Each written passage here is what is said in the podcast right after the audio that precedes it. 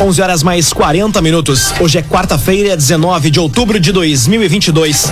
Temperatura em Veracruz, Santa Cruz do Sul e em toda a região do Vale do Rio Pardo na casa dos 23 graus. Num oferecimento de Unisque, Universidade de Santa Cruz do Sul, vestibular com inscrições abertas. Acesse unisque.br/barra vestibular. Conquiste, conecte, cresça, Unisque. Confira agora os destaques do Arauto Repórter Unisque. Inscrições para vagas nas EMEIs e EMFs de Santa Cruz encerram amanhã.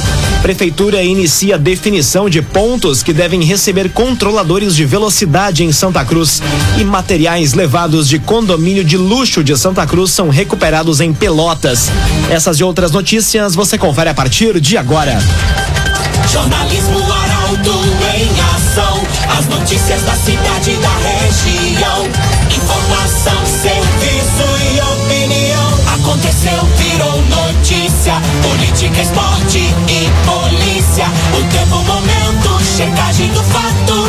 Conteúdo dizendo, reportagem no ato. Chegaram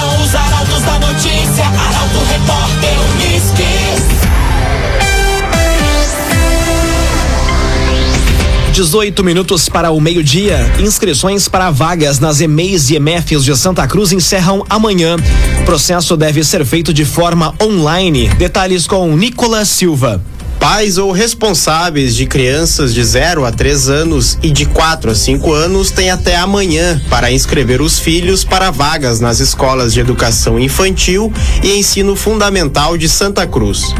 O processo deve ser realizado de forma online pelo site da Prefeitura, onde também está disponível o edital. Após realizar a inscrição de forma virtual, a documentação deve ser entregue em qualquer uma das EMEIs elencadas no edital, para caso de crianças de 0 a 3 anos, e nas EMFs ou na central de vagas da Secretaria de Educação para crianças de 4 a 5 anos de idade. O agenciador. Não perca mais tempo de site em site atrás de carro. Acesse agora mesmo oagenciador.com. Tá todo mundo comprando e vendendo seu carro com o agenciador. Prefeitura inicia a definição de pontos que devem receber controladores de velocidade em Santa Cruz. Instalação dos equipamentos está prevista para o ano que vem. Detalhes com Taliana Hickman. A Secretaria de Mobilidade e Segurança Pública de Santa Cruz do Sul está definindo os pontos que devem receber controladores de velocidade.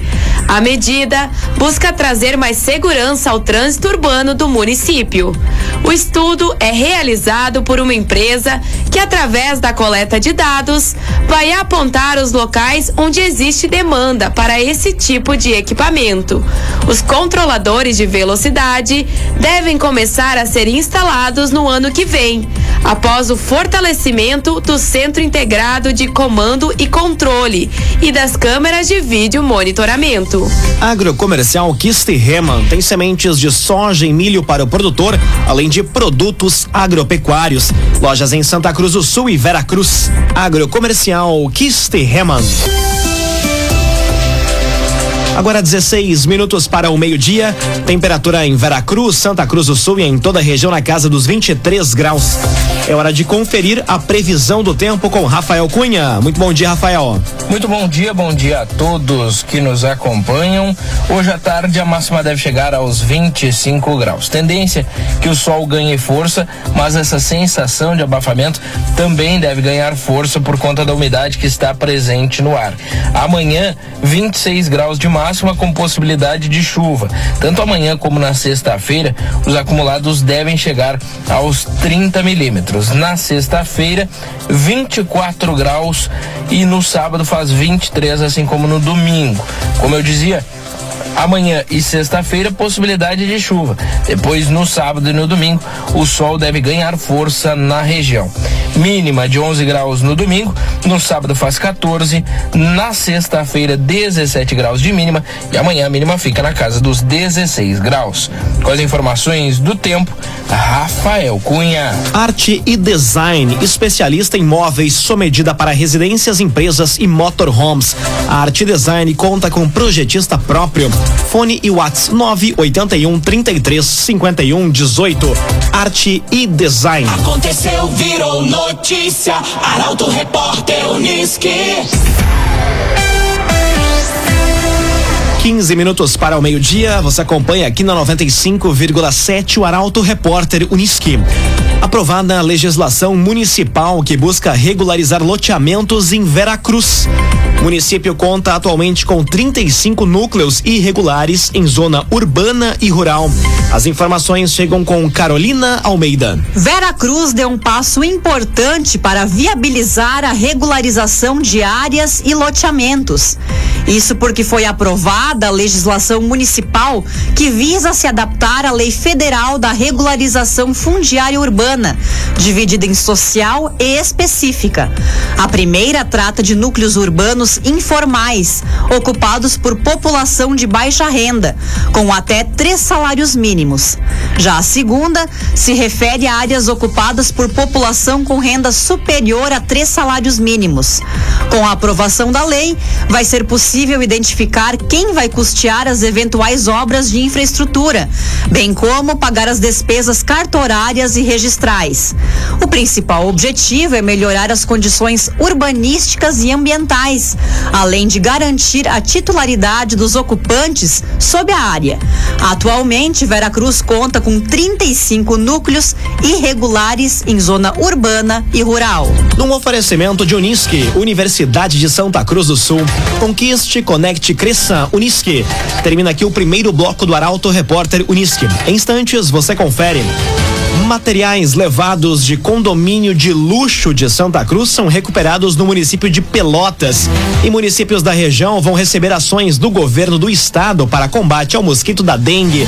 O Arauto Repórter Unisque volta em instantes. Agora oito minutos para o meio-dia. Num oferecimento de Unisque, Universidade de Santa Cruz do Sul. Conquiste, conecte, cresça. Vestibular com inscrições abertas. Acesse unisque.br barra vestibular. Estamos de volta para o segundo bloco do Arauto Repórter Unisque. Temperatura em Veracruz, Santa Cruz do Sul e em toda a região do Vale do Rio Pardo, da casa dos 23 graus. Arauto Repórter Unisque. Materiais levados de condomínio de luxo de Santa Cruz são recuperados em Pelotas. O crime foi registrado em 2 de outubro. Destaque para Eduardo Varros. Os materiais levados de um condomínio de luxo de Santa Cruz do Sul no início deste mês foram recuperados na manhã de hoje por uma equipe da Delegacia de Repressão às Ações Criminosas Organizadas. Segundo o delegado Marcelo Teixeira, o trabalho é resultado da investigação desenvolvida ao longo das últimas semanas. O furto ocorreu no dia 2 de outubro, em uma residência na zona norte do município. Da família que estava em viagem foi levada câmera fotográfica dinheiro e um carro importado que foi abandonado às margens da RSC 287.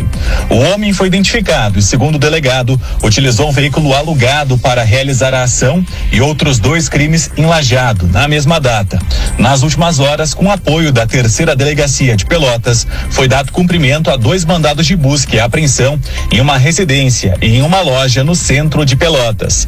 Foram recuperados três notebooks, videogame, espingarda de pressão e câmera, objetos dos furtos cometidos em Santa Cruz e Lajeado. Dagoberto Barcelos, há mais de 100 anos com soluções para o agronegócio e construção civil. Dagoberto Barcelos. Município da região vai receber ações do governo do estado para combate ao mosquito da dengue. Até o momento, são mais de 65 mil casos confirmados no Rio Grande do Sul. Detalhes na reportagem de Milena Bender. A Secretaria de Saúde do Rio Grande do Sul selecionou os municípios onde vai iniciar a aplicação de novas estratégias no combate à dengue e a outras arboviroses no estado. Até o momento, o Rio Grande do Sul registrou 65.290 casos confirmados de dengue e 66 óbitos provocados pela doença. Essa é a maior incidência da série histórica desde 2011, quando começou o levantamento. Entre os municípios da região do Vale do Rio Pardo, Venâncio Aires vai receber as armadilhas que vão monitorar a presença do Aedes aegypti em determinados locais. Elas vão ser utilizadas para mapear as áreas de risco e intensificar demais ações de prevenções nesses locais. Além disso, a borrifação residual intradomiciliar também é uma estratégia adotada pela Secretaria Estadual em parceria com o Ministério da Saúde e a Fundação Oswaldo Cruz. Clínica Cedil Santa Cruz. Exames de diagnóstico por imagem são na Clínica Cedil Santa Cruz. Agora cinco minutos para o meio-dia, hora das informações do esporte aqui no Arauto Repórter Uniski. Os problemas no elenco do Grêmio, a desistência na compra da Arena e as renovações no Internacional são pautas para o comentário de Luciano Almeida. Bom dia, Luciano. Amigos e ouvintes do Arauto Repórter Uniski, bom dia. O Grêmio deste 2022 vive permanentemente a lógica do nada está tão ruim que não possa piorar. Porque vejam só as notícias de ontem, por exemplo. O Grêmio desistiu de vez, ao menos na gestão do Romildo Bolzan, da compra da arena. E este imbróglio vai continuar. Dentro do campo, o Biel, que não é bom, mas é esforçado, está fora do restante da temporada com lesão muscular. E para completar o quadro de desespero, o Campas e o Janderson estão voltando e vão ficar à disposição. E aí a decisão para o torcedor gremista se desesperar o Guilherme ou o Janderson no ataque? Porque, lógico, jogar com um a menos não pode. O Inter, ao contrário, tem bons problemas a enfrentar, especialmente no ataque, em que o Mano Menezes terá de decidir entre o Wanderson e o Pedro Henrique, voltando de suspensão. Por falar em Pedro Henrique, ele anunciou a troca de empresário e o novo representante já adiantou que a prioridade absoluta é pela permanência no Inter, com uma valorização salarial importante, é lógico.